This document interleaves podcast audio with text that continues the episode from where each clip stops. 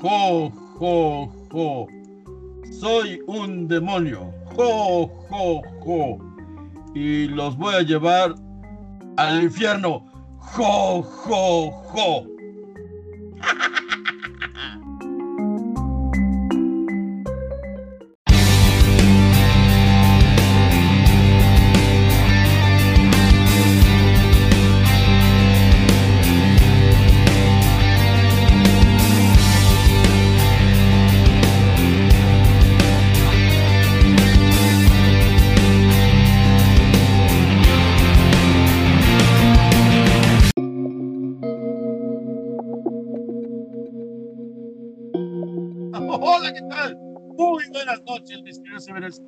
Que están aquí con nosotros, dándole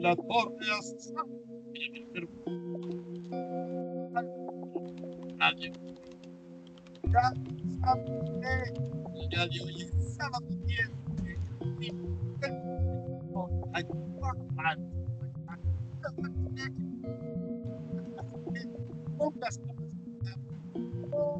cubrebocas, póngase al tiro, cuídeseme, oye, cuídeseme, porque esta, esta cochinada no perdona y, digo, no, no se vayan, no, no, le vayan, este, como cantando victoria a la vacuna, porque aún con la vacuna esto todavía continúa hasta que la mujer gorda cante. Ya lo saben, sábado de Pipiolos Horror Club. Y en este sábado especial, sábado cariñosito, sábado de amor. A ver qué chingo están escribiendo acá. Porque me choca que me interrumpan cuando estoy tan inspirado. Ah, como chingan. Bueno, ahorita, ahorita resolvemos. Porque como siempre, ya saben, los pipiolos son medios sordos. Ok, hoy es sábado de pipiolos, sábado especial. Porque ya lo saben, yo me pinto de colores, ya me lavo las manoplas, me vale gorro. Yo este, ya no voy a estar ahí este, transmitiendo, produciendo cada programa, pero eh, los programas continúan, la estación sigue adelante. Nada más yo ya, ya me urge descanso porque sí estoy bastante ruco. Hay mucho rock and roll aquí en mí. y bueno, el día de hoy eh, vamos a tomar una película que aparentemente muchos no piensan que es de terror, sin embargo así está catalogada, pero bueno, hoy lo vamos a descifrar, a desmentir y a desdecir uh, acerca de la película John Constantine. Y bueno, pues para comenzar tenemos que arrancar presentando a nuestros chicos pipiolos, chicos y chicas del Club Pipiolo, órale, el Club Pipiolo, ¿sabes qué? Deberían de hacer una una credencial del Club Pipiolo. Sí, chingues madre, una credencial. Bueno, vamos a empezar con Fabiola Colín. Fabi, muy buenas noches, bienvenida. Hola a todos, estoy muy feliz de estar de nuevo aquí con ustedes. Sí, pues todos tus primeros programas, Fabi, por eso estás feliz. Espérate que los bien, hija.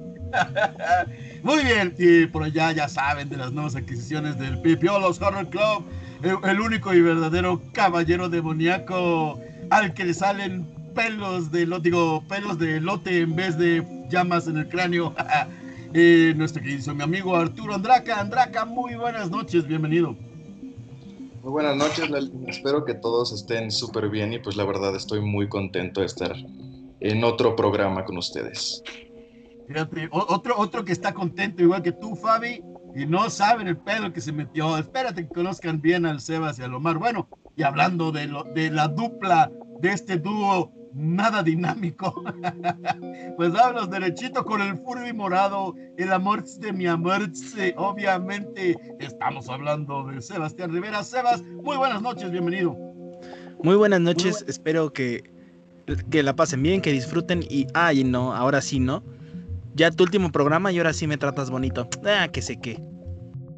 Oye, güey, pues todavía, todavía que uno dice, bueno, pues para compensarle ahí los, los malos ratos, ¿no? Está bueno. No, para que no diga mi godis. Muy bien, y ya lo saben, al último, pero no al final. Pues ahí está la barba asesina, el trucu trucu de este traca traca. Obviamente, Omar Parra, mi queridísimo Omar. Buenas noches, bienvenido. Ay, Dios, qué, qué ocurrencias, chavos, qué ocurrencias. La neta sí está, está, está, está pesado este pedo, ¿no? Pero pues, eh, pues muchas gracias, Lalito, una vez más. Una última vez más, ya me voy a poner a chillar. Al rato ya voy a soltar todo el lagrimeo, pero bueno. Bienvenidos sean al programa otra vez. El que, el que va a llorar, pero de alegría, es, es el Sebas, que ya se libra de, de mi bullying. Eso es lo que cree el güey, porque también tengo su WhatsApp y sé dónde vive, chingao.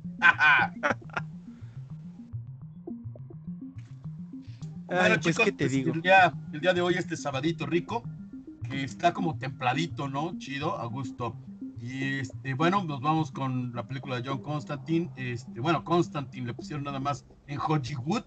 Y este, y bueno, mi querido Omar, échale de tu ronco pecho. Ok, em, amigos míos, eh, último episodio de Lalo. eh, una película aclamada por él, exigida, hasta cierto punto nos amenazó a punta de pistola para hacerlo, si no probablemente ahorita estaríamos en una zanja por allá de Tijuana, entonces, pues Constantine, Abajo de una iglesia. abajo de Híjole, Hijo de pinche Omar, no me llevo así. si que.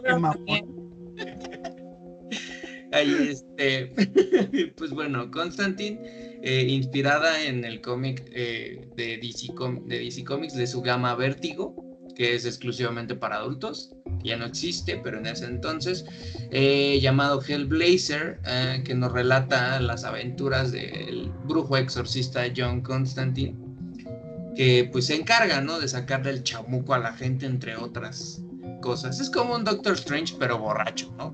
No, no me van a dejar mentir, pero es, es más o menos tiene el mismo feeling. ¿O qué creen ustedes?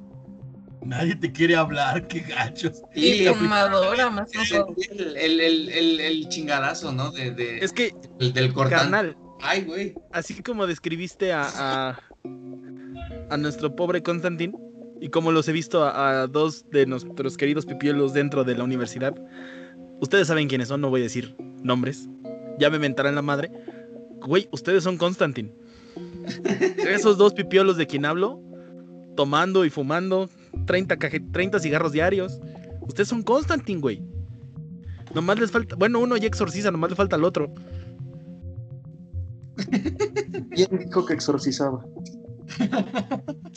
Ya luego, luego se puso el saco, chale. Sí, yo no quería ¿Sabes decir nombres, Ese. Pana luego, luego dijo, no, yo no exorcizo, yo meto el chamuco. Sa- ¿Sabes que, que, que, que ya sé que al Andraca, si tengo un chisme, un, un, un secreto, ni madre es que se lo digo a ese güey. Qué feo que tengas en esos pensamientos, la verdad, pero No, bueno. Pero afloja haces bien. verdad. No, no, no, no hay que, no hay que este, torturarlo, luego, luego afloja la verdad. ¿Qué onda? Luego, luego le afloja. Luego, luego la floca. Eso es algo que solo nos sabíamos entre tú y yo, entonces. no. Están cañones. Ya, mejor vámonos con la película, chavos, porque esto ya me huele a amor. Bueno, eh, pues empieza Lalo este último programa. ¿Por qué no nos dices de qué trata la película? Ay, no. Sí, sí, sí, ¿Ves sí, cómo- me toca, es lo necesario. ¿Ves cómo eres manchado conmigo? Bueno, rápidamente, mis queridos escuchas, les platico, ya lo saben, este, a grosso modo, para no espolear a los que no la han visto, por respeto, obviamente. Eh, eh, aunque si alguien no ha visto esta película, pues no merece mi respeto. Y bueno, Yo creo que eh, ya no es pues- spoiler, ya, ya es de 2005. Ay, mira, hemos evitado spoilear finales de películas de los 80, tampoco tú te, prolo- te prolongues. Pero bueno, este, el tema, eh, ya lo dijo bien Omar, eh, está basada en el cómic Blazer de Vértigo, un cómic que por cierto, hijo, qué bueno está, lo hay, se los recomiendo ampliamente, con amplitud. Y bueno, eh, la película en general eh, se desarrolla en Los Ángeles, en un momento específico de la vida de John Constantine cuando se entera que trae acá enfisema pulmonar y se va a petatear. Curiosamente, en ese preciso instante, las fuerzas oscuras, fuerzas del mal, particularmente el demonio mejor conocido como Mamón, y no, no me refiero a Omar, ni a ningún otro piolo para que no haya pedo, este, pues decide y se le da la, la gana que va a invadir el mundo de la tierra, lo cual está escrito en la Biblia del infierno. Ah, porque también en el infierno tienen Biblia y es así como que el hijo, el anticristo, o sea, todo igual de la, de la Biblia que conocemos en la tierra, pero al revés volteado. Y bueno, eh, los sucesos se van dando uno a uno Y eh, entonces vemos durante la película el- los temas y los efectos en los cuales él, por un lado, se está muriendo, por el otro lado, el mundo se va a acabar, se lo va a cargar la, la chinita por culpa del mamón. y, este, y encima, tiene encima, tiene, tiene pisándole el cuello eh, al arcángel Gabriel, ¿no? Un, un, un- obviamente un personaje muy, muy conocido, muy mítico, ¿no? De la, de la religión judeocristiana. Y este, pues entre tanto barullo, tanto relajo, pues resulta que él tiene que salvaguardar la salud de una chicuela que resulta ser la clave para que Mamón pase a nuestro plano y luego resulta a la mera hora que este Gabriel eh, eh, se pasó al otro bando y nos traicionó. ¿Por qué? Pues ¿por qué no, verdad? Porque este, se juntó con el Mamón y se le pegó lo, lo idem. Y bueno, al final pues ya lo saben, eh, John Constantine salva el mundo. Obviamente sin, sin antes pasar por una serie de, de retos y dices y diretes y conocemos un chingo de, personajes eh, secundarios, terciarios, muchos demonios, mucho hechizo, eh, mucho latín para invocar ciertas fuerzas este, del bien y mantener al mamón lejos de nosotros, fuera de aquí. Así que ahí está, mis queridos ver escuchas. A grosso modo, eso trata Constantine, la película de Hollywood, eh, mi querido Mar. Pues yo sé que le dijiste a Omar, pero como me chuleste a mí primero cuando llegamos, me toca. Ah, pinche, pinche Omar, ya, ya se fue por los, las alitas de pollo que le traen en el Uber Eats. ¿Qué alitas, güey? Ese güey dijo que le trae no sé qué de Uber. Y no invita, qué. Deben de ser No, para nada. Está, está haciendo un voto de silencio en lo que expresamos nuestro, nuestro contento. Ah, perdón, Yo, sanitario. yo antes que entonces. nada quiero preguntarte. Sí, Tú eres conocido entre los pipiolos por un, por un, ¿cómo decirlo?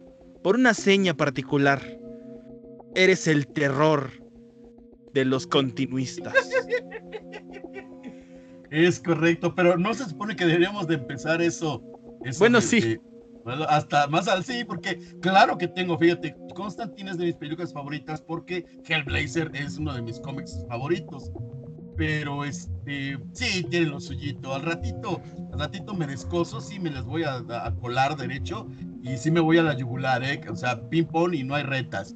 Este. Una vez mm, aclarado esto, díganme, queridos pipiolos, ¿hicieron su tarea? Empezando por ahí.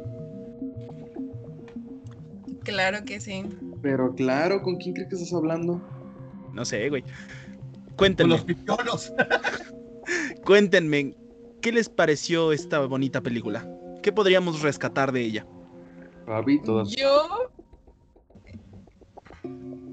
Vas, Fabi. yo la verdad eh, no estoy tan familiarizada con todo lo que hay detrás de la película, los cómics.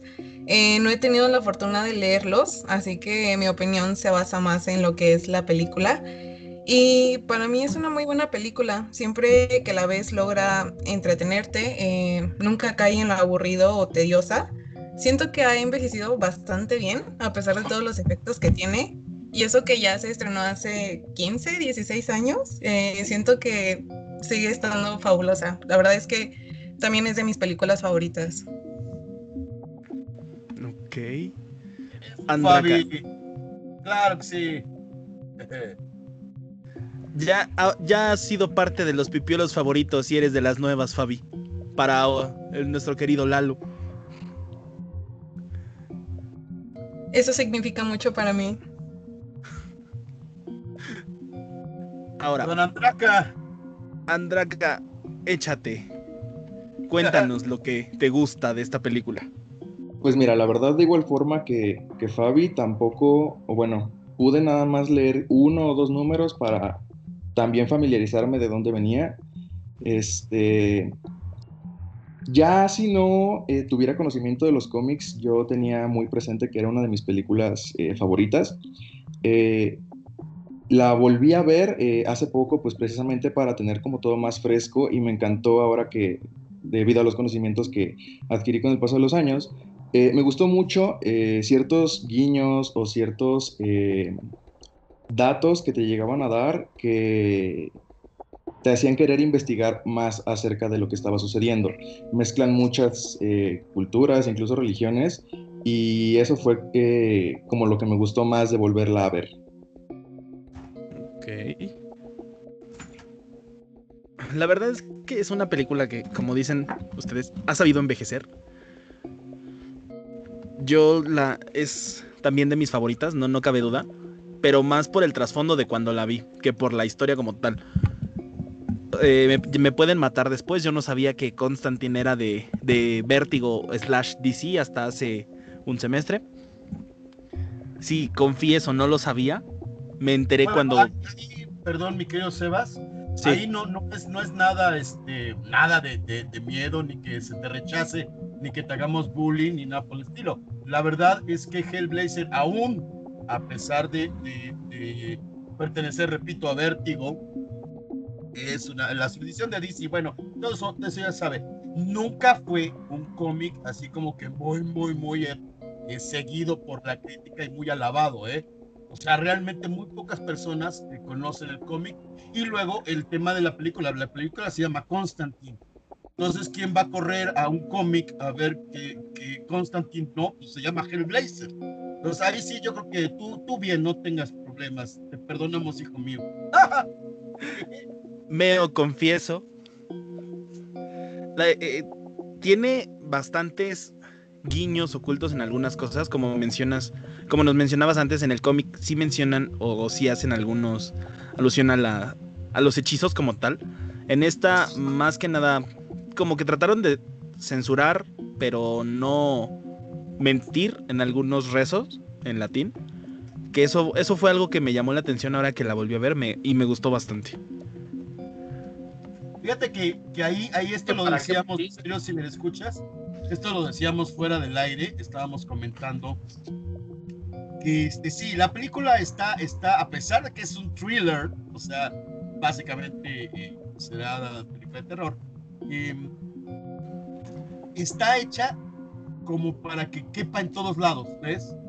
El cómic eh, eh, que no ha tenido la oportunidad de leer en uno o dos libritos, pues como que te das una idea, pero realmente hay que leerlo todo porque es un mundo muy complejo el de Hellblazer. Y, y, en, en, detrimento de lo que dice Andraka, tiene toda la razón. O sea, es una mezcla de cultos y religiones a nivel mundial. Eh, más o menos se dejó ver en la película, pero no se deja de ver del todo. Francis Lawrence, yo me imagino, porque el mismo Francis dice que es, era súper fan de, de Hellblazer, y por eso se animó a dirigir la película. Pero eh, sí, sí está como, híjole, es que no, no puedo llamarle censura. Eh, eh, está dulcificada, esa es la palabra que quiero tomar, dulcificada. No sé qué opinan. Le bajaron el tono, ¿no? Sí, bastante. Sí, pues tomando en cuenta que el público, pues también en esa época, inclusive desde antes, empezaban a, eh, pues si quieren englobarlo de esta forma, satanizar eh, contenidos, cancelar y evitar que salieran ciertos filmes, pues se me hace lógico que tampoco sacaran todo lo que viene saliendo en el cómic. Sí, le, quitaron como gran parte de su esencia, güey. O sea, Hellblazer es un cómic bastante bien, como decía Lalo hace rato, bien estudiado, bien, bien hecho, pero pues para plasmarlo como tal en una película, para ese entonces era un tanto difícil porque pues tenías producciones eh, para adultos, entre comillas, que hablaban de novelas gráficas, pero no de, no de la talla, ¿no? De Hellblazer. Fíjate que ahí, ahí, ahí, fíjate que creo que Andrea que yo vamos a concordar. Este, digo, también no se azoten, eso apenas fue hace 15 años, no chinguen, en esa época, puta, como si fuera hace tanto, no. El tema Carnal, el, el oye, no fue hace tanto, fueron 15 años, no chingo. Este, Teníamos 5 años todos. Bueno, yo tenía 7. Sí. De terminar la carrera. Ah, qué cabrón. Bueno, este, ya hasta se olvidó lo que iba a decir, ya ves. Ah, eh, en el tema de que está muy suavizado, ah, hay que considerar, por ejemplo, ahorita creo que, que Omar está comentando acerca, por ejemplo, las, las películas de Sin City. De la novela gráfica de Frank Miller. Y, pues, o sea, sí podemos ver sangre, sí podemos ver tripas saliendo y volando por todos lados, pero, ay, Dios nos libre de hablar de brujería, hechicería, vudú y demás, ¿no? Eso sí, Exacto. sí, estoy completamente de acuerdo. O sea, el cine no es que no se permitiera, es que es, es- es esta doble moral de la, de la sociedad en su generalidad, ¿no? Y que sí, que sí quiero ver cómo salen tripas, ¿no? Desmémbralo, viólala. Pero, ay, Diosito, no digas que el chamuco está aquí porque me muello, ¿no? No, No, pues es fecha que luego estás platicando de algún tema de magia o brujería y cualquier persona te voltea a ver como pinche raro, vete de aquí o, o las abuelas o las señoras mayores que con todo respeto no mamen, te voltean a ver y se persinan. Sí, claro, no, no, no, no falta, no falta el heavy metalero greñudo y todo de negro, ¿no? Y pues sí, a mí me ha tocado en la calle, la gente se persina para verlos. Oiga, usted, en pleno O los- 2001. O los tres güeyes bien vestidos hablando de cómo asesinarían a alguien y nada más voltean y se persinan. No mames, y así me he visto yo, qué pedo. Por eso dije. Sentí el ataque, o sea, me, me llegó, güey, me llegó. Me caló Ahora, esa- Le tenían un chorro de fe a la película porque el presupuesto fue de 101 millones. No mames. De Ah, todas las películas que hemos hablado, pues eh, ahí las caras son de 80 millones, ¿no? Pero súper caras. Esta 101 millones y recaudó pues este poquito más del doble. Eh, 230.9 millones. Ningún premio, por supuesto, pues quién chingados le va a dar premio a Constantino. Mm, pues es que estabas en el apogeo todavía, o bueno, todavía no daba pegue mucho eso de las películas de superhéroes para adultos, porque en ese entonces, si alguien me puede recordar, creo que se estrenó en el 2007, ¿no? ¿Cuál? Esta, Esta la- fue Constantine, en 2005. querido Omar. 2005. Todavía no llegaba el boom que ocasionó, no sé, por ejemplo, Watchmen en su momento, o Hellboy. ajá, o Hellboy, o V de Venganza. No, creo que Hellboy fue un año antes, del 2000, es del 2004, creo. Ahorita te digo. Pero todavía no tenías ese auge tan cabrón, güey. O sea, yo, yo a, a un inicio, no siendo tan fan de los cómics en ese entonces, yo veía a Constantine como una película de terror, no la veía como una película basada en cómics. ¿Neta? Sí, o sea, no, no, no me había adentrado tanto, no era tan experto, bueno, aún no lo soy, pero, o sea, no tenía como conocimiento de, y de hecho nunca la había visto, la vi hasta que ya tenía como 14 años, creo. Y me acuerdo muy bien, o sea, la vi y quedé fascinado por todo este mundo que manejaba. Y de hecho que solamente es una probadita, como dice Lalo, ¿no? La versión eh, light, por así decirlo, del mundo de John Constantine. Pero ya cuando te adentras bien a leer su, su cómic, su saga, güey, no mames, te, te metes de lleno a problemas mentales, eh, místicos, psicológicos, de lo que quieras, güey. Pero ese cómic está muy completo. Y tiene de dónde, de dónde sacarle. Fíjate que en ese sentido de, de- de todo el mundo realizado alrededor de Hellblazer, y bueno, en esto estamos hablando de la película, particularmente Constantine, aún a pesar de ser light, sí, sí nos muestra mucho de, de todas estas corrientes de pensamiento, ideologías, incluso religión, ¿no? Y, y sí, como lo decía Andraka, guiños, de repente guiños, pero a mí en lo particular, salvo su mejor opinión, creo que los guiños son mucho más que un guiño, ¿eh? O sea, está muy bien eh, cimentado, muy bien definido. O sea, no hay forma que digas, no, no es cierto, no, no me di cuenta, no. Todo está ahí, mi querido Andraka. Hasta videojuego tiene. Exacto. Ah, sí, yo lo tengo. Y también haces tus hechizos en latín. Ok. Cool. Pues es que tuvo el pegue necesario como para generar un videojuego. Esa es una. Y además de que ganó popularidad el personaje, porque antes Por- su séquito era más chico.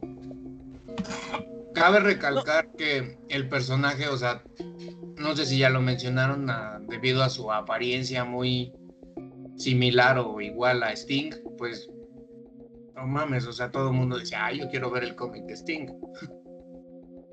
Pero pues no sabían a lo que se metían. Ese fue parte de los cambios que hicieron, ¿no? La apariencia del personaje. la apariencia de John Constantine, pues es... es- Pero igual a mucha gente creo que no le gustó eso, ¿no? Que la película no le fuera como tan fiel a los cómics. Es que ahí entra en dos cosas.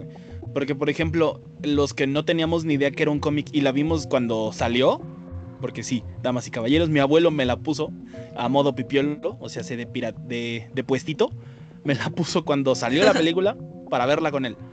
Y fue como de, pues, está buena, o sea, está entretenida, vale la pena verla otra vez. Y los que decían, no, es que ese no es Constantine, que no sé qué. Güey, yo cuando me enteré que Constantine era rubio y le mandé mensaje a Omar, que este güey no tenía el cabello negro. Sí, me acuerdo. Sí, yo tampoco lo sabía. Casi me traga vivo. Igual hace poco de hecho, a la fecha Sebas no sabía que Constantine y Lucifer están en el mismo universo. Esa es otra. Así de cabrón está ese pedo. Así se las dejo nada más. Cada día se aprenden nuevas cosas. y Mugre Omar sí está comiendo, ¿ya vieron? Yo tenía razón. No, es su voto de silencio, nada más que lo está rompiendo para que cada que lo rompe truena. Porque es su fe desquebrajándose. Está, está, masticando. Está, rompiendo, se está rompiendo mi alma en pedacitos. Está rumiando los pensamientos. No, pero bueno. Pues de esta película, chicos, digo, yo sé que ya estuvieron tirando maravillas y todo. Entonces, ¿por qué no vamos a tal vez lo malo o lo extraño de esta película? Expláyate, Lalo. ¿Qué es lo que consideran que puede ser lo malo de la película? Híjole. Híjole. Bueno. Sí me gustaría empezar por, por un par de puntos muy buenos por ejemplo, el tema de cómo definen, cómo definen la, la, existencia del infierno, ¿no? Una suerte de espejo, pero todo en llamas. O sea, me pareció muy bien hecho. Sin embargo, eh, pues sí, en, en, en relación a, a, la historia, hay muchas cosas que están muy forzadas, por lo mismo que está light y muy sintetizada, ¿no? Lo que, lo que lees en una saga completa lo tienes que ver en qué es una hora de cachito, ¿no? Eh, ¿Cuánto dura? Ciento, Ay, no sé. Casi dos horas, creo. Sí, poquito menos de dos horas. yo digo que. Ah, 120, 121 minutos, te digo. Ah, dos horas. Dos horas exactas. Pues está cañón, ¿no? Em, por ejemplo, eh, eh, la continuidad, híjole. no, no me voy a poner tan loco porque sí adoro la película pero en el tema de continuidad, sobre todo lo vemos con, con su amigo de John, en los momentos en los que está este, así como blindando su cuarto, ¿no? Casi casi le faltaba ponerse su gorrito de papel de aluminio. Ajá. Eh, sí, sí, hay mucho error de continuidad en todas las escenas con este personaje en particular. Eh, ya casi al final hay momentos como confusillos y ahí, más que errores de continuidad, fue error de edición, me imagino yo. Este, eh, ya para el final sí te da la idea de que, a ver, espérate, ¿estaba sucediendo todo al mismo tiempo? O, es mi imaginación, que sucedieron en tiempos diferentes, pero están marcados una, en un modo lineal.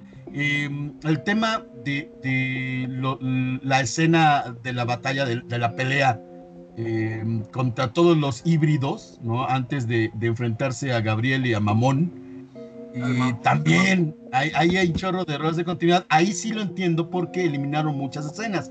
Una de ellas resulta que Constantin era este novio, amante o lo que tú quieras de una híbrido que precisamente aparece en, en, esta, en esta secuencia y sí le, le quita mucho le quita muchísimo. En general, muchas de las escenas eliminadas, más allá de, de, de, permitir que la película desarrollara más fácil, le dieron en la madre en muchos, muchos temas. Y bueno, no me quiero meter ahorita todavía en el rollo, por ejemplo, de, de las mezclas de los rituales, de, repito, la mayor parte está en latín, ¿no?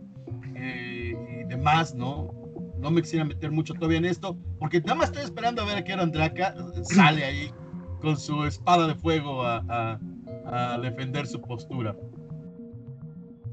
yo, yo, te quiero, yo te quiero dar esperanzas en este momento, Lalo, porque hace algunos años la gente estuvo chingue y chingue para que volvieran a hacer o a lanzar la Liga de la Justicia como tenía que haber sido. Este año lo vivimos y todavía tienes esperanza de que puedan hacer lo mismo con Constantine.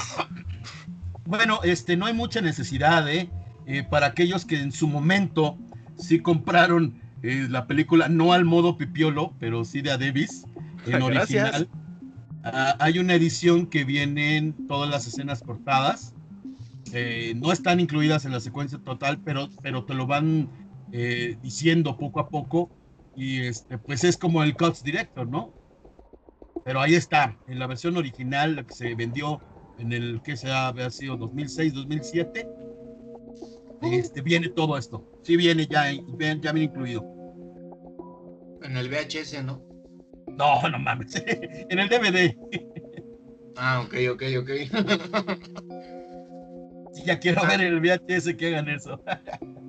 el VHS estaría mamón, ¿eh? Estaría mamón. Ay, Dios. Eh, ¿Algo más que le encuentren de malo, amigos? ¿Qué encuentran? Yo sé que tienen algo. Pues mira, sinceramente tú sabes que no soy alguien al que le guste quejarse de las películas y esto no es tanto por el contenido como tal, si lo comparásemos eh, cómic, película, ya que no he tenido la dicha de disfrutar eh, por completo esta, esta colección. Pero por ejemplo, algo que se me hizo eh, torpe de su parte o siento que no investigaron como tendrían que haber investigado, siendo que es algo tan sencillo, es que pusieran al arcángel Miguel. Eh, yo no sé si en el cómic él tiene una aparición o tiene este, relevancia como tal, pero eh, poniendo los, textos que ponían en, creo que una de las Biblias mientras estaban resolviendo este misterio fue que un ángel eh, es el que iba a traer pues, el caos y consigo el, el, infierno a la tierra. Al mamón. Ajá, bueno, que esa es otra. Este, pero Aquí, por ejemplo, eh, se supone que el arcángel Gabriel, si no tengo malos recuerdos, es quien se le apareció a José y los pastores. Él es quien representa fuerza y constancia. A mi parecer, el que tendrían que haber incluido como para dejar sus estudios eh, pues, bien investigados tendría que haber sido el arcángel Miguel, ya que es el único ángel que traiciona a Dios, aparte de Lucifer, y es el que se cita que es el que va a traer el fin del mundo. Ese es como de una... Y eso que no soy... Eh, católico. Católico, ni cristiano, ni judío, ni nada de eso. Siento que cuando lo incluyeron no, eh, no usaron bien sus fuentes de información. Fíjate que, este, sí, eh, eh, para, para ahondar en ese, en ese punto, me quiero andar acá. Efectivamente, Gabriel tiene mucho, no tiene mucho peso, pero tiene mucho que ver durante toda la historia de Hellblazer el, versículo específico que dices de la Biblia del infierno eh, dice que va a tener ayuda divina. O sea, no que un ángel le, va a ayudar, dice que, va a llegar mamón eh, mediante ayuda divina. Pero estoy completamente de acuerdo contigo. Hay ciertas cosas que, que no está muy chido. La verdad en cómics sí se explica bien por qué Gabriel, por qué tiene que estar Gabriel ahí. Pues la neta, literal, chingando a la madre, porque es, es a lo que se dedica Gabriel en Hellblazer, a, a hacer con, John, tratarlo ching hijo de toda la vida, ¿no? Porque de alguna manera se supone que por mismo decreto divino, este, alguien tiene que hacerse cargo del alma mortal de, del, exorcista, de John Constantine, y este, pues es Gabriel, precisamente el que está ahí al pendiente, que no la cague ese güey, ¿ves? Que obviamente en la película sí, tienes toda la razón, lo cambiaron completamente y se fue hacia otro lado, ¿no? Le tiró para otro lado ese güey. Sí. Ahora que me comentas esto, ya tengo uno de los datos curiosos bien consolidado, entonces más al rato hablaré de él. Viendo. Bueno, yo, yo, quiero, yo quiero dejar la pregunta al aire. Este, fue una de las cosas que platicamos fuera del aire con Sebas. Eh, que decían, no, pues está chida la película así. Y luego, ya te diste cuenta que convenientemente todo se desarrolla en Los Ángeles. Y toma la Barbón, el, artilugio mágico que, es el centro es eh, de, todo el pedo, o sea, la lanza del destino, está eh, enterrada en una iglesia en Tijuana. O sea, más cerca no podía estar, ¿no? Y, le, dije a, le dije a Sebas, ¿por qué crees que sea esto, no? Y ahí la respuesta la respuesta a tu pregunta la encontré o algo similar de por qué es en Los Ángeles en una película que salió del Constantine como debería de haber sido, el de El Rubio de Gabarnina, de, Detective Camisa Blanca. Y te explica que es porque en Los Ángeles, como es la ciudad en la que todo mundo quiere ser famoso y todo todo mundo vendería hasta su madre por tener una oportunidad de, hacerse famoso o popular, pues los demonios ahí lo agarran como su paraíso personal. Entonces por eso es donde más eh, híbridos y... ¿Cómo llamarlos? Pues sí, híbridos y... Ay, cuando menciona que hay gente que tiene... que no es un híbrido, pero tiene rasgos de... ¿Son descendidos o algo así? no me acuerdo. Pero todos, todo la, el lado demoníaco y el lado de los eh, celestial. Por eso se supone que la mayoría están ahí en, en Los Ángeles. Bueno, aparte, aparte, si, si cabe extender un poquito más ese pedo, recordemos que no solamente eh, en el mismo Estados Unidos, en grandes, eh, en gran, gran, parte del mundo y muchos escritos más modernos, más para acá, consideran a Los Ángeles la nueva Sodoma. Eso sí es por lo cual Hellblazer sí se desarrolla en Los Ángeles, gran parte, porque eh, eh, ahí sí John viaja a muchos lugares, incluso a Inglaterra. Pero eh, recordemos que muchas personas consideran Los Ángeles como la nueva Sodoma. John vive en Inglaterra, pero viaja mucho a Los Ángeles en el primer volumen se la vive yendo más o menos de Inglaterra a África, de África a América, de América a África, de África a Inglaterra y así, hace como un triangulito. Eso es algo que en esta película no me gustó, que, que Constantine no sea británico, o sea, que no sea ese Constantine, ¿cómo decirlo? Con acento podría llamarse, sino que sea norteamericano y de cabello oscuro. O sea, ya sabiendo el quién es Constantine, ya es como de, no, güey, sí tenías que ser así. Pero pues, ¿qué te digo? El presupuesto no daba para eso, güey. O tal vez ah, darle una, No, no lo quisieron hacer porque eh, este Keanu acababa de terminar Matrix. 100 millones, no la chingues, no tenían dinero. Sí, no, no mames. Esta película eh, fue la primera película que Keanu Reeves hizo terminando de hacer Matrix. Y por eso eh, fue él Constantine, porque dijeron, ah, este güey ahorita es hit, entonces le vamos a dejar su gabardina negra, pelo negro, y, que sea él, o sea, que él sea Constantine. Y por eso no tenemos al Constantine rubio. Pues es el chido, güey. El que se parece Sting. Le va a cantar.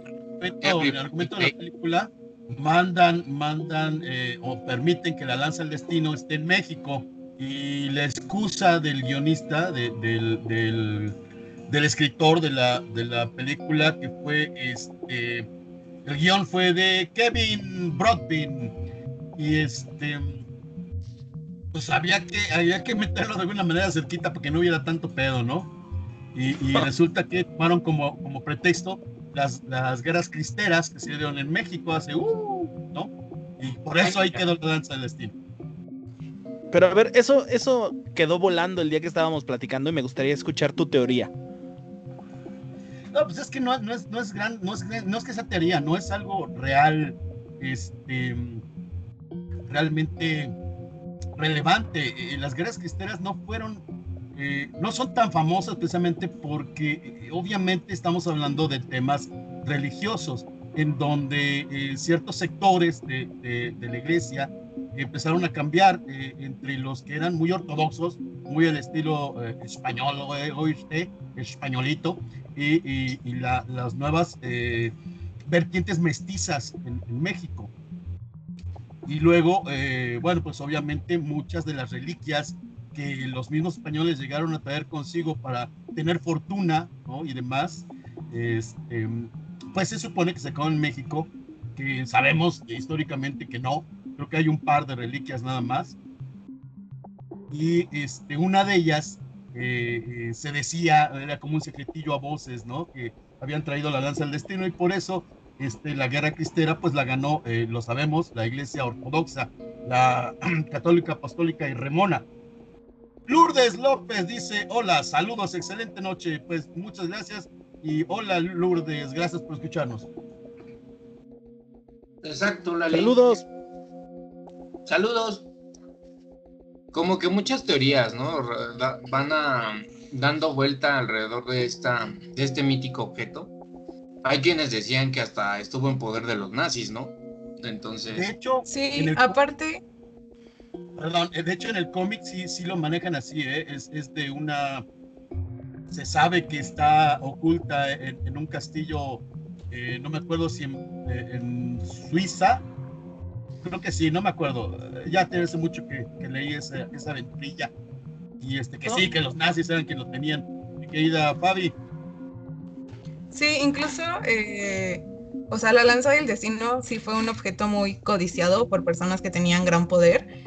Eh, creo que era un objeto tan valioso porque justamente como lo habían dicho, creo que al poseerla según te daba el poder de ganar cualquier batalla.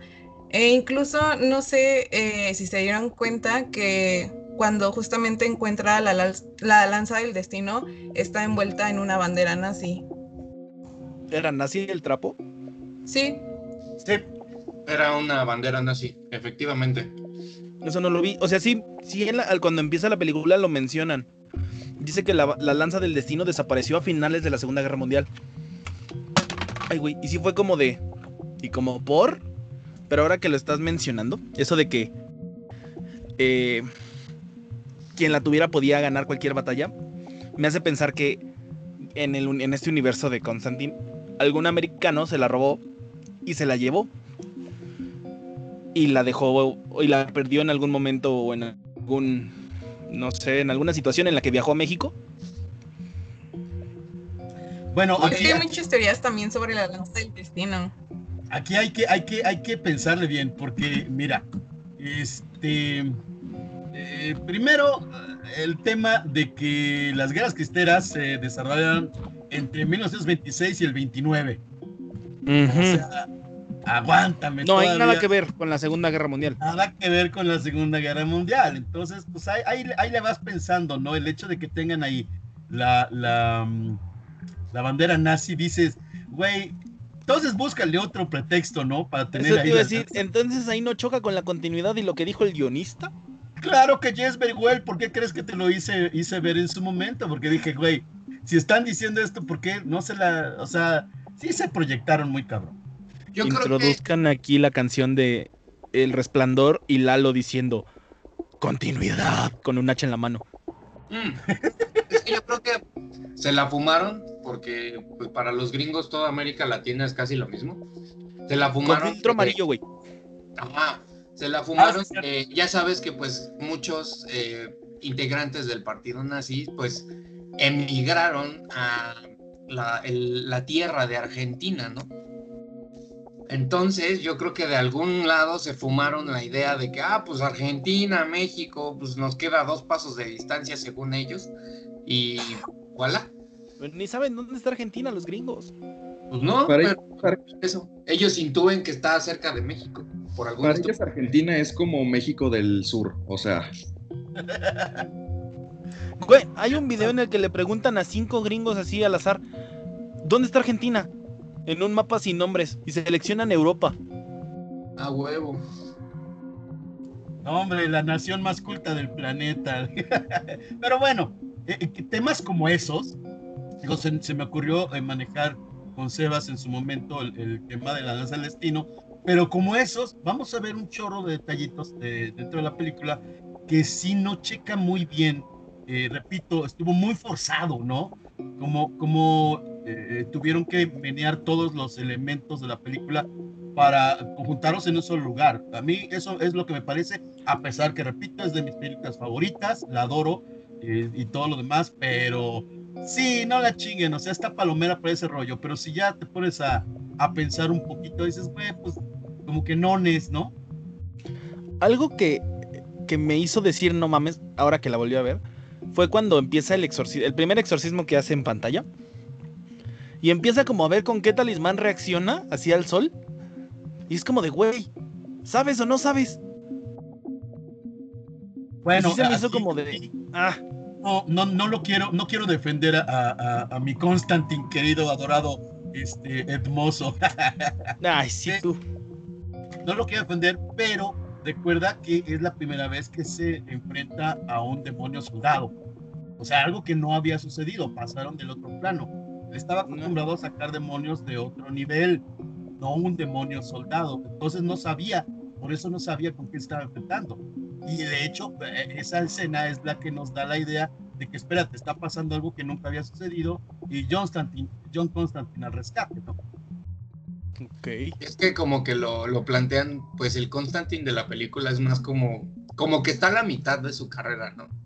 O como que está acabando, un pedo así lo manejan. No lo manejan tanto como en los cómics, que es como, o sea, sí ya ha pasado bastante tiempo desde que él se convirtió en el John Constantine, pero como que ya ahorita le está dando mucho por cagarla, pero así en serio, ¿no? Y en esta película como que apenas empieza a cagarla más seguido.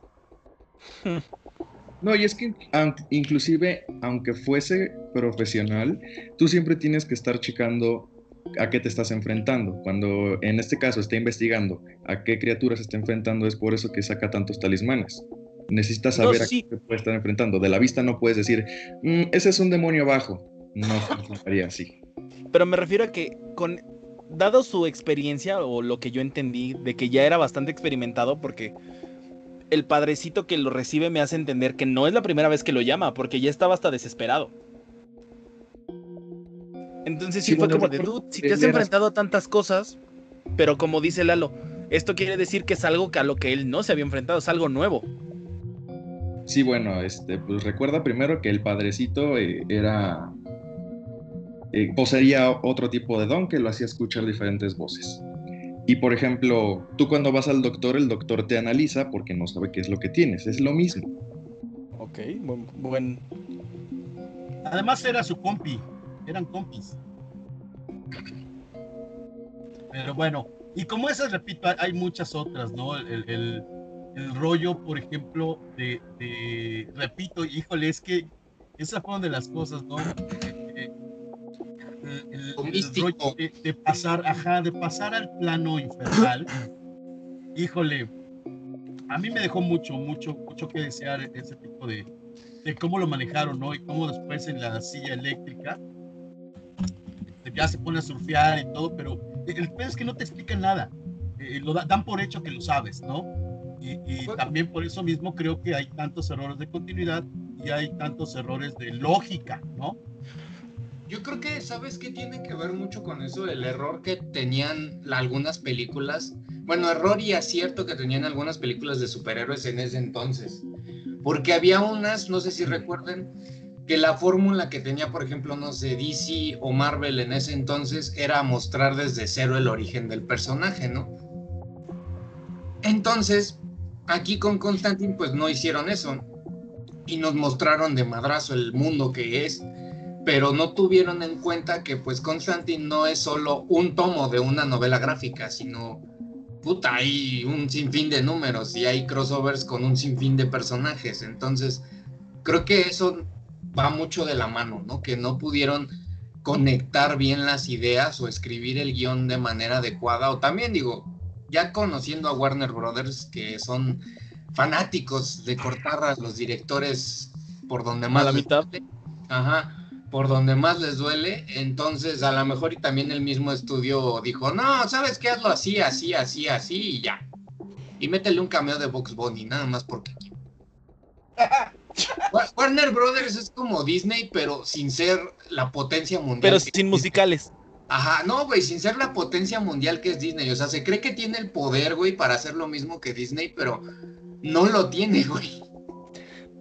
Entonces me dio bastante risa en, este, en esta, ahora que lo mencionamos, sobre lo que hacían las películas antiguas en, de terror, o sea, lo, no meter a las brujas y todo ese rollo, o tratar de poner al personaje desde el principio, es que hay un momento en el que le pregunta, oye, ¿y un pentagrama no serviría para hacerlo más rápido? Como decía Andraka, que los ponían en todas las películas que hubiera que ver con brujas o demonios. Y Constantine le dice, ¿de verdad crees que eso ayuda?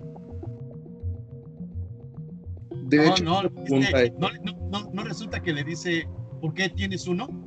Ajá, o sea. Ah, cierto. Le dice, ¿qué, no, ¿qué tienes uno? Toda la razón. No sé qué opinen ahí ustedes, porque ya hablamos bastante de Constantine, pero en el filme no está solo. Pues. No, porque está Beeman. No está solo. Está bien acompañado el cabrón. Ah, sí, Rachel, Rachel Weisz. Ay, Dios. Rachel De Weisz Morales. Te ganó, Lalo, te ganó. Sí, me ganó, la neta fue legal. Fue La agarró de bajada, la agarró de bajada. La paró de pechito. Pero a ver, yo quiero saber qué le encuentran de bueno o de malo a nuestra querida detective. Yo creo que a mí lo que más me molesta de ese tipo de, de personajes, porque no solo es ella, ¿no? Sino hay varios personajes, no solo en Constantine, sino en varias películas que lidian con estos temas. El policía escéptico que está súper negado a este tipo de cosas, que llega a un punto en el que de verdad se vuelve molesto y dices, güey, o sea, este cabrón ya te enseñó un pinche demonio así de tres brazos, tres ojos, y tú sigues diciendo que no crees en ni madres, o sea, como que también. Perdonen a los tamales.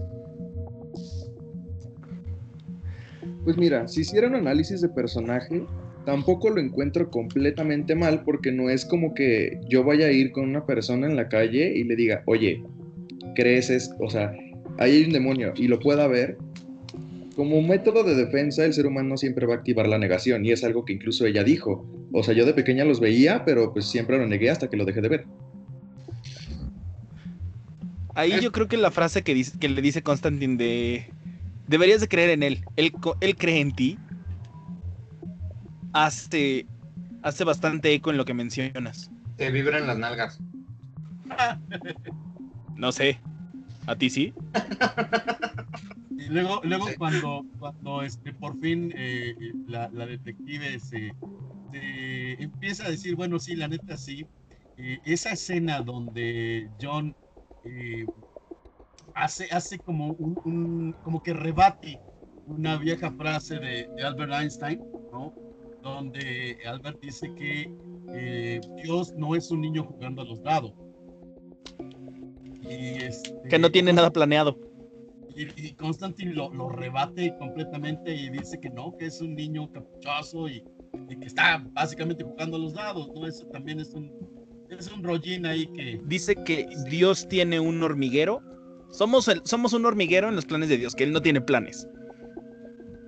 Que él no fuera de maneras misteriosas, sino que le vale gorro y avienta una moneda. Eso me suena coherente. Al fin y al cabo lo que tratan ahí mucho es que somos nada más peones de un gran tablero. Entonces, pues no nos queda de otra más que hacer lo que creemos que estamos haciendo bien. Exactamente. Es que entra mucho, eh, mucho en, en plática o en peso esto, ¿no? El tema de qué es lo que está bien o si en verdad estamos dirigiendo nuestra fe a la persona adecuada, ¿no? O esa es otra, lo que le dice Gabriel. ¿Lo estamos haciendo de verdad nosotros? O sea, ¿tenemos fe o nada más sabemos qué es lo que tendríamos que hacer? Exacto. Porque hay un momento en, en cuando está en la biblioteca que le dice, es que tú no tienes fe, güey. Tú sabes, pero no tienes fe. Lo has- todo lo que has hecho lo has hecho por ti. Exacto. Ay, pinche Sebas, se memorizó los guiones. El güey Tiene dos horas que la acabo de terminar de ver. Pero pregúntale dentro de tres minutos y otra vez se le va a olvidar. Ah, tú pregúntame. Te saco con mi sable morado y verás. Oh, que te va a sacar el morado. Oye, oye, Ah, hombre, Aguas. Ya, ya deja de jugar a las espaditas, hijo. Ya estás muy grandecito para jugar a las espaditas, mi niño. A Yandraka no le dice nada y. Traga sable. Ahí luego, luego echarle la culpa al otro. Bueno, pues eso es un Es punto- que si no, ¿con quién juego luego? ¿Juegas espadazos con Andraka? Contéstales tú. gringos diera. Eh, Ese, ese, fíjate, sin querer dimos, un- dimos con un buen punto de la película. Y sí te hace pensar, ¿no? En ese tipo de cosas que estábamos comentando ahorita. Sí te hace pensar. Independientemente si está bien cimentado o no, te hace pensar mucho en que si está, estamos pensando las cosas correctamente. Eso, eso debe ser algo positivo, ¿no? Pues sí. hasta cierto punto, el que una película a través de su mensaje, ya sea bueno o malo, te haga pensar en la idea que te está proponiendo, pues es bueno para ti porque te hace dudar, ¿no? Y tú poner en plano o poner en juego tu juicio. Decir, ah, ok, sí me lo voy a tomar un poquito en serio y voy a decir, ok, ¿en verdad lo que estoy haciendo es de acuerdo a lo que está bien? ¿O yo digo que está bien, pero en realidad está mal?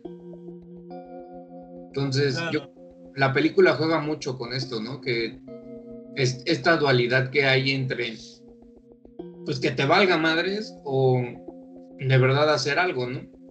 O en el caso de John, que de verdad, o sea, él sabe y es consciente, pero pues digo, acorde a su, su, forma de ser, en, ya sea en, alguna, en algún cómic o algo así, siempre ha sido, se ha caracterizado por ser esa persona que es desinteresada, que literal le vale madres todo, o sea, si va, si le llaman para exorcizar un demonio, va con hueva, o sea, no es como que lo haga bien ni nada, y siempre, pues, de hueva el güey. Cuando se encabrona porque se le apaga el cigarro, güey. Y si me preguntas, bastante ojo alegre, la verdad. Exacto. Ese canal se tira todo lo que se mueva, ¿eh? ese sí. Para que vean. ¿Hablamos de King Shark? Pues. Sí. Se ha metido con cosas peores que King Shark, pero bueno. Sí, ese Constantine es aquí. Yo, yo, yo, siento como que Fabiola no, no, ha, no ha participado mucho de, este episodio, anda por ahí perdida, creo que tiene problemas de internet. Ahorita nos va a empezar a hablar en latín. Ay. Ah, hablando de eso, eh, eh, el, trabajo de, la, la, secuencia que platicaba con los, los, híbridos ya en el hospital psiquiátrico y, reconoce Constantine el, el, el lenguaje demoníaco y resulta que ese trabajo fue interesante porque utilizaron eh, palabras de varios idiomas al azar, básicamente, y luego los pusieron en reversa. Nada más. básicamente no dice nada, no inventaron el, lenguaje demoníaco. Eh, repito, usaron varias palabras al azar en varios idiomas y en reversa. Y órale, y creo que el, resultado auditivo es muy bueno, muy bonito. Oye, Yo nada una duda para ti, Lalo, que, que eres el que ha leído el cómic. ¿El tatuaje de sus brazos existe dentro del cómic o es algo que agregaron a la película? No, el tatuaje de sus brazos existe. Ah, bueno, conozco el significado del... Tiene más de un uso, es, es para, para... Bueno, en la película lo muestran, eh, eh, uno de sus usos que es traer a la luz eh, cualquier entidad que no sea visible, ¿no? Eh, rompe, digamos, el hechizo de invisibilidad. Eh, entonces, la película sí lo manejan. Sí es una de varias funciones que tiene este tatuaje, que une. De hecho, tiene más de uno en el cómic. cada uno tiene un, pues sí, un, un, este, un uso. Un uso muy particular, pero sí, efectivamente, Depende, depende del escritor y el dibujante, Lalo, porque hay algunos cómics donde no trae nada, está blanco el güey. Ah, bueno, es que yo, por ejemplo, pregunto porque sí conozco el tatuaje, conozco el significado, conozco sus usos, pero ya que lo hubieran incluido en el cómic es, es lo que me... lo, que pasa, lo, que pasa, mira, es que haz de cuenta, desde un inicio, en sus primeras apariciones, eh, ¿cómo se llama? Él no no portaba o no los mostraba. Fue hasta tiempo después que eh, algunos escritores o algunos eh, dibujantes fueron los que empezaron a modificar ya su, su, característica. También por lo mismo de quitarle como el, el, el estigma que tenía de parecerse Sting. Porque en un principio el güey nada más siempre andaba fumando y andaba con su cigarro. Ya conforme fue avanzando la novela gráfica, ya fue cuando le fueron agregando ese tipo de cosas. Aparte, este, aparte en el cómic, sí, sí, sí hay un momento en que explican por qué de repente no tatuajes, de repente sí tatuajes. supone que, John Constantine tiene la virtud de utilizar un encanto en el que este, parece una persona normal para que pues, no lo corretellen, ¿no? Y no esté, eh, digamos, no sea tan obvia su presencia. ¿Qué creo que tienes algo que decir. No, no, no, fue. la le- levanté la mano por accidente. Ya se cortó. ¿Sí me escuchan? Sí. Ya. Ok. Decía que levanté la mano por accidente, pero cuando mencionaron de los tatuajes, se, en la película que yo digo, que es la de Los Ángeles, eh, tiene nada más tres, creo, que es el de enfrente. Del mismo de enfrente eh, saca otro que, pero es en la parte de adentro del brazo. Y tiene otro. Ay, no me acuerdo cómo es. Pero los dos, el, más el que más me suena, porque es el que me, me pareció, el que relacioné con la película, es el que trae enfrente, de los brazos a de... ¿Cómo lo digo? Con los puños para, viendo hacia él, con los puños viéndose entre ellos y con los puños viendo hacia afuera. Sí, claro, ahí, ahí Omar lo explicó muy bien. eh, de, por sí, dentro de- del cómic de Hellblazer, eh, sí hay ese tipo de inconsistencias que han sido explicadas en su momento, Ajá. pero tiene mucho que ver con el dibujante y el guionista de, de- de cada saga eh, específica que, Eh, le ocurre al buen Constantine. porque, O sea por que- ejemplo, cuando aparece, por- perdón, Sebas, Vas, La vas, vas, vas. primera aparición de John Constantine fue con la criatura del pantano, con Swamp Thing. Y cuando aparece con Swamp Thing, güey, no aparece ni con la camisa blanca. De hecho, hasta aparece con traje y la gabardina encima. Y ni se parece Sting, güey. O sea, fue como el, el, el piloto de ese güey ahí. Y la, y la personalidad tampoco la tenía definida. La personalidad se fue definiendo conforme fue apareciendo más con la cosa del pantano y ya hasta que le hicieron su serie regular que fue Hellblazer. Sí, Ok, además- no, no me imagino a Constantine con traje. Poco a poco le fueron metiendo estos toques de, de, de, de déspota que tiene ese güey. Pero bueno. Sí, el o tema es o sea, El tema es que imagínate, si en el cómic suceden esas cosas, en la película, pues se les fue de las manos. Yo creo que nada más vieron tres o cuatro tomos, yo creo, ¿no? Y dijeron, ah, está chido, vamos a hacer película. Pero no sé, digo, no, se de, hecho, no encuentro referencias a muchas de las de las novelas o de los tomos, Lalo, porque creo que la verdad, o sea, de los que he leído yo, encuentro más referencias en la serie que en la película. Sí, es correcto, te digo, es que está demasiado, demasiado light. Ajá, o sea, como que de verdad la plantearon horriblemente, como que algo le hicieron ahí, pero bueno. Como dijiste, Warner dijo, Nel, yo quiero que la puedan ver mis hijos y que no se quiebren el coco, ¿no? Ajá, sí, sí, sí. No, y también, o sea, desde un inicio, literal, hacer americano a Constantine, pues sí le quita como el plus. Sí tenía la actitud un poco arrogante, pero no era como el John Constantine que conocemos. Entonces sí tiene mucho que ver eso.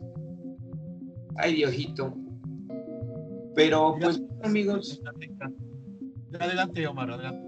No, sigue, sigue. eh, Continúa. Pues, ya estamos en la, en la recta final del programa. Tenemos un, un pequeño problema con Fabi que todavía no resuelve su internet, por eso no ha podido afinar. Este, Fabi, ¿nos escuchas? No, sigue sin podernos escuchar. No, de hecho, lo que estaba comentando en el chat era que su de plano no escuchaba nada. Sí, pero se salió y volvió a entrar y creo que, que con eso se hubiera resuelto, pero parece que no. Ay, pues desgraciadamente vamos ya, ya en la recta final, ya, ya para la salida, mi querido Omar, te cedo los honores. Muchas gracias, Lalo. Pues amigos míos, ya para cerrar su conclusión y acuérdense de su recomendación. ¿Quién Ay, los deditos, por Andraka, los ¿no? deditos, los deditos emputados. Ay, los deditos, los deditos, sí, cierto, y los deditos. Gracias, Lalo. Se me olvida. ¿Quién empieza? ¿Quién empieza? Pues que empiece nuestro querido Lalo. Ándale. Ah. Bueno, eh, eh, Hoy por ser que- su. Hoy por ser día de mi santo, qué chingadas. Sí. Se las De los, de días eh, que nos No, acompañan. no hay mucho que decir. No hay mucho que decir que no hayamos dicho ya. Nos faltó hablar un poquito de la música, pero hay que ser honestos, la música pasa sin pena ni gloria, la neta. salvo el, glorioso momento donde se escucha en un, en un este, tocadiscos eh, clásico eh, la melodía de Toma 5 de Dave Brubeck en la versión original, que por cierto se supone que dícese la historia que Dave Brubeck también hizo un pacto con el diablo para poder tocar tan chido como lo hizo componer eh, Toma 5, Take 5. Bueno, no sé, ya se ha dicho básicamente todo. Aquí el tema, eh, en conclusión, pues es, la película es la película, o sea, no hay otra forma de verlo. Si la comparamos con el cómic, nos vamos a encontrar con una porquería, esa es la única verdad. Eh, errores de continuidad, pues muchos, eh, ya lo sabemos, pero ya entendimos qué más o menos, qué pudo haber sucedido. Que por lana no fue, o sea, por dinero no parábamos, ¿no? Y eh, aún así, si la consideras como una película, como un trabajo independiente, es buena, es muy palomera, eh, es muy agradable, divertida en sus momentos, tiene sus pequeños gags cómicos y creo que vale la pena verla, ¿no? Eh, no con esta visión tan crítica, pero si nos ponemos críticos, pues sí que pinche churro, la verdad. pero es, es ha, ha, sido una película, una película favorita de muchos en los últimos 15 años. Y bueno, mi recomendación de la semana, pues oiga, este, no nos queda de otra, hay que ir derechito a, a, leer el cómic de Ángel Blazer.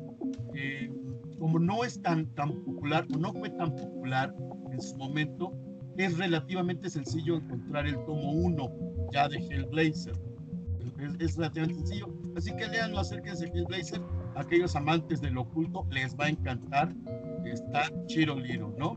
Y eh, en el tema de los deditos emputados, pues híjole, es que yo la adoro esa película, pero la neta le, doy, le doy un 7. Le doy 7 deditos emputados. Emputados. Andraka, nos gustaría. Ah, por el día que yo me equivoqué y le dije emputados en vez de amputados. Andraka, nos gustaría escuchar tu conclusión y tu despedida.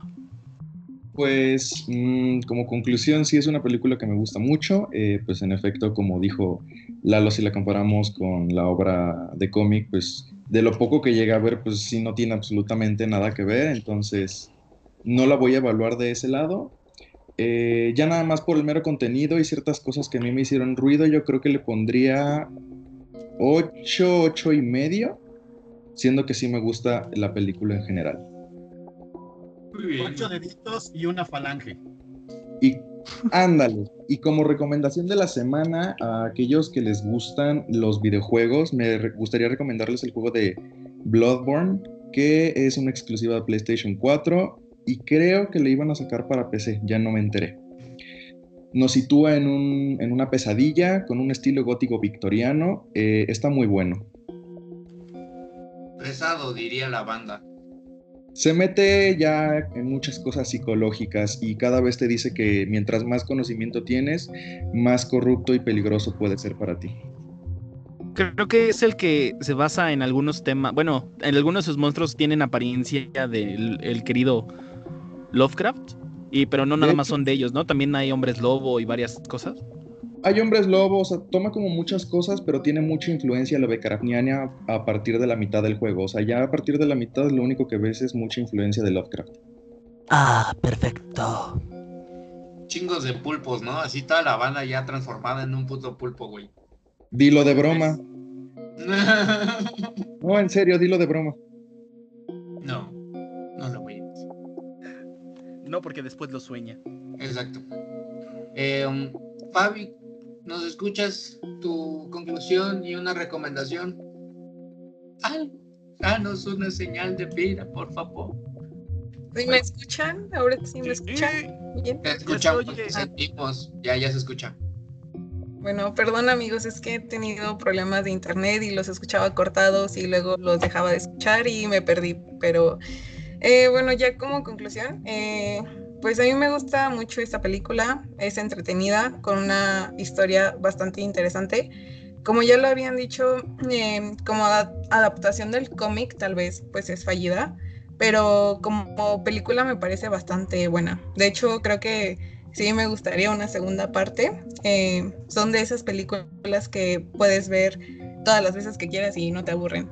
Y pues yo le doy... Em, Nueve deditos amputados. Y como recomendación, pues eh, les recomiendo la novena puerta o la última puerta. Eh, está muy buena, la pueden ver en Amazon Prime. Roman Polanski. Así es. Uy, qué miedo. Esa es una muy buena película, la verdad. Yo también ya vi el otro día. Muy, muy buena película. Muchas gracias por tu recomendación, Fabi. De nada. Y esperemos ya para próximos episodios ya. Si no nos madreamos a tu internet, no hay problema. Tengo que cambiar de internet, amigos. Sacrificaremos a, un, a una virgen encima de tu modem. Tal chance y así agarra. Tal vez funcione, sí. Oye, pero antes de sacrificarla, no sean gachos, pásenla por mi casa, ¿no? No, porque no, si porque si no, no sirve. Funciona. O sea, te busco otra si quieres, pero no, ya no funciona. Y tiene que firmar un, un acta de consentimiento de que no le estamos secuestrando. Ajá. Con formol. Formol en la pluma, ¿no? Pero bueno. Los Pipilos Horror Club no nos hacemos responsables de lo que ustedes estén imaginando, no empiecen a chingar. Gracias. Este. bueno, ya para cerrar, yo puedo decir que es una película muy buena. Bueno, a mi parecer es una película muy buena. No es la mejor adaptación del personaje, eso sí quiero aclararlo. Porque yo, una vez que conocí al personaje, me dediqué a buscar todo acerca de este. Y pues sí me di cuenta que la película, nada que ver. Pero para, como decía mi querida Fabs, eh, es una película dominguera, ¿no? Para echar el rato con la familia, hasta si quieres, ¿no? O sea, si ya tu familia aguanta como este tipo de, de movies, pues adelante. La verdad se las recomendamos mucho. Yo le doy unas... Ah, nueve deditos. Yo le doy unos nueve deditos. No tiene los diez, pero sí unos nueve. La verdad es que él tiene inconsistencias bastante claras, como decía Lalo, porque pues el cómic tiene mucho material y pues la peli se queda corta de tiempo para explicarte qué pedo, ¿no? Con el mundo de John Constantine. Entonces, pues nada, esa es mi conclusión de la peli y la calificación. Como recomendación tengo dos cosas. Una, vayan a ver la serie que sacaron de Constantine. En lo personal creo que es la mejor adaptación que han tenido del personaje porque de verdad explotan muy bien lo que es John Constantine. De verdad eh, se siente el aura que es, ¿no? Y además de que pues el actor sí es inglés, tiene el acento y, o sea, cumple con ciertos requisitos del personaje, ¿no?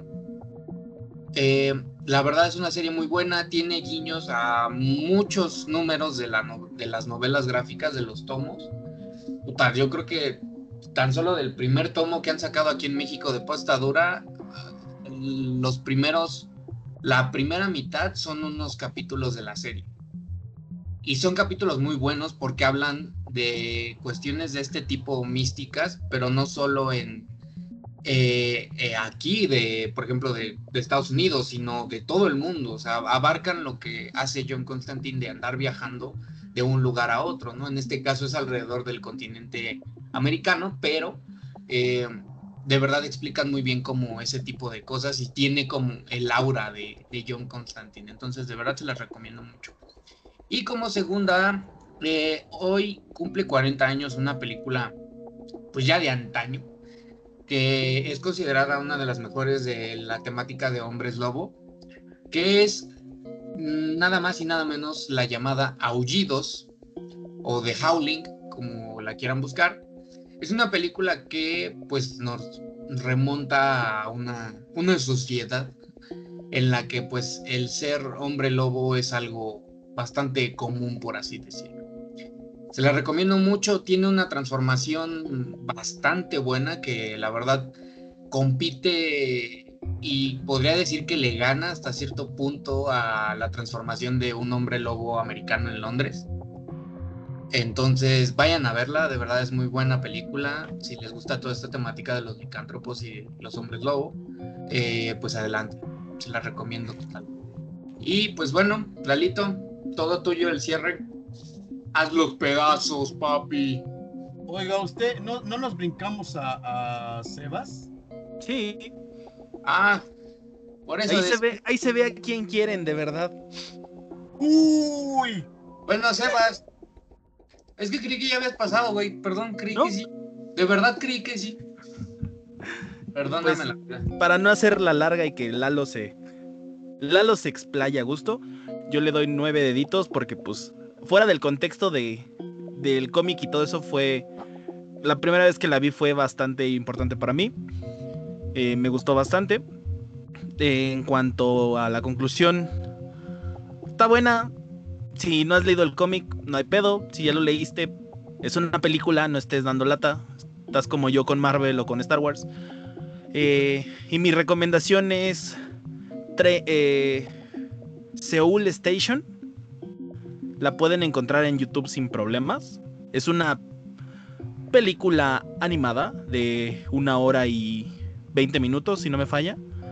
Y eh, si han visto la que se encuentra en este momento de Estación Zombie, que no es el título, que el título original es eh, eh, Tren a Busan.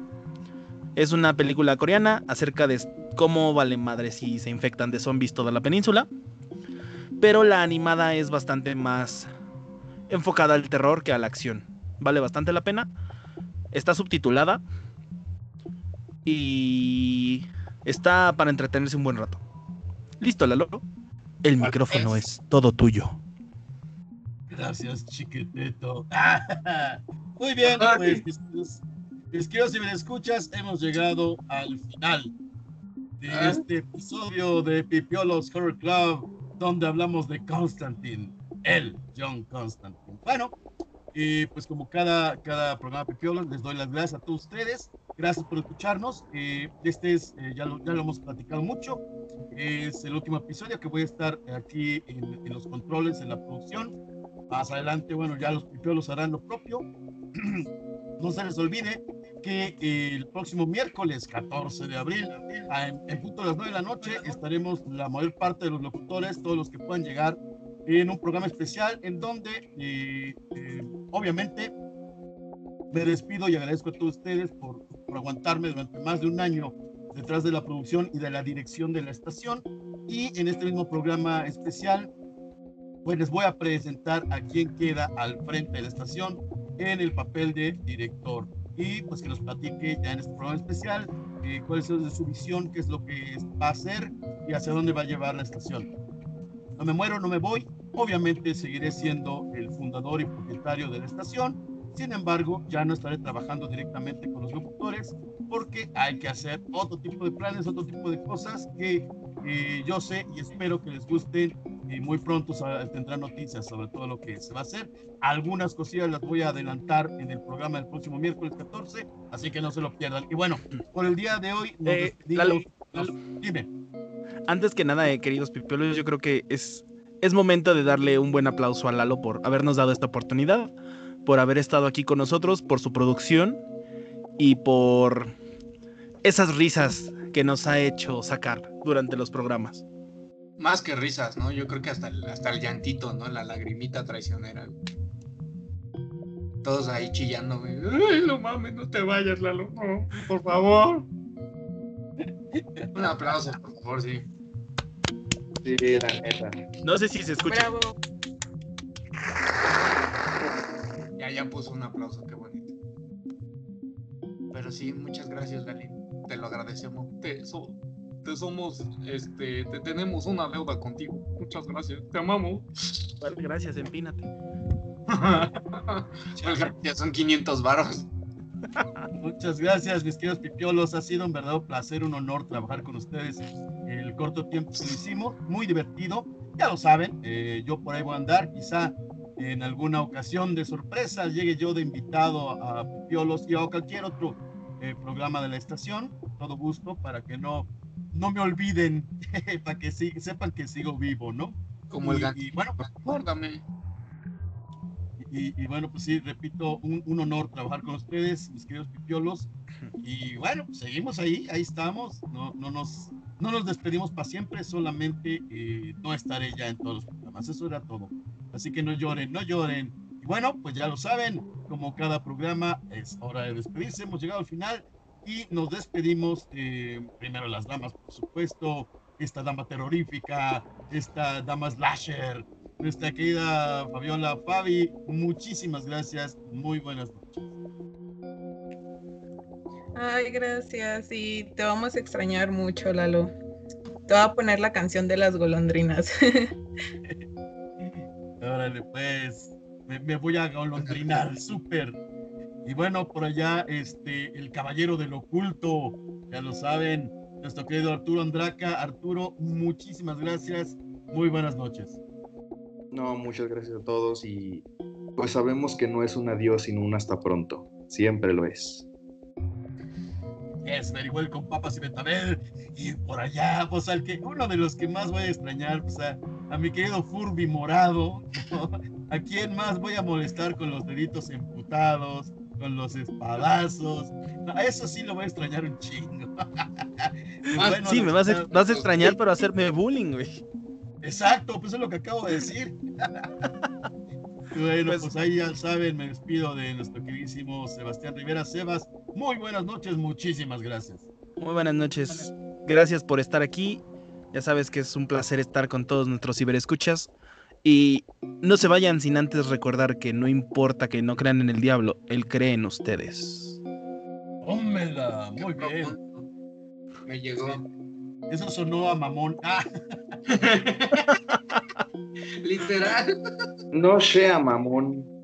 No sea mamón, mi niño. Acuérdese que es mi perro. hijo, ya, ya, ya no le den chance de ir al Metro Tacubaya a ese güey. ¿Cuál Andraka el que me la consigue? No, la neta, no por, no por oler a culo se sienta uno, mi niño. Qué primigenio me cae. Sí, ya bien florido el Andraka. De primer nivel este pedo, ¿eh? Esto, esto, esto va con todo, ¿eh, señores? Híjole. De aquí Muy para bien. arriba, señores, chinga. Si quieren, ya saben, si quieren sus clases de lenguaje, ahí está el Andraca, ¿no? Y bueno, este, al último, pero no al final, ya lo saben, la barba asesina, el muchacho que este, dice que no, pero sí se echó sus alitas demoníacas, ¿cómo chingas no?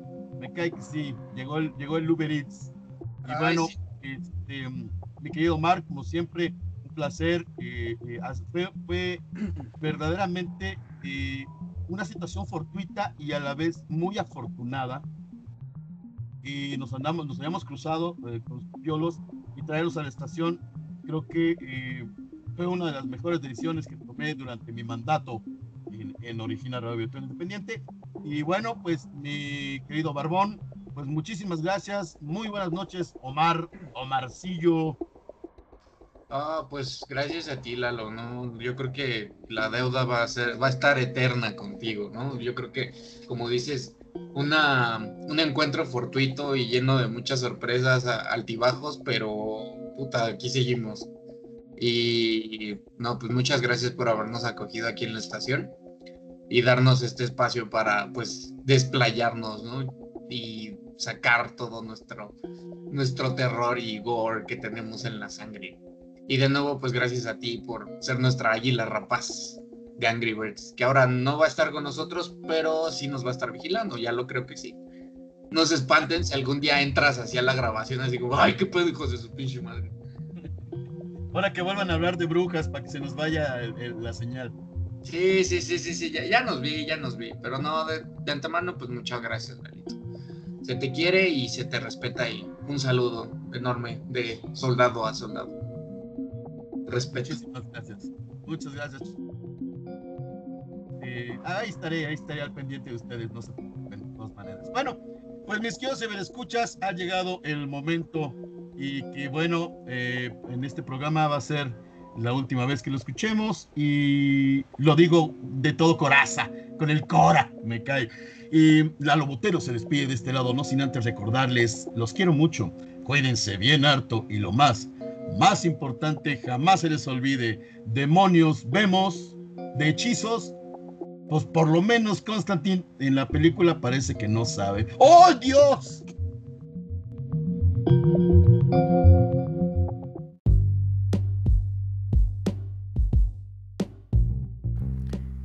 El programa que acaba de escuchar fue hecho con el único propósito de entretener y expresar nuestra opinión.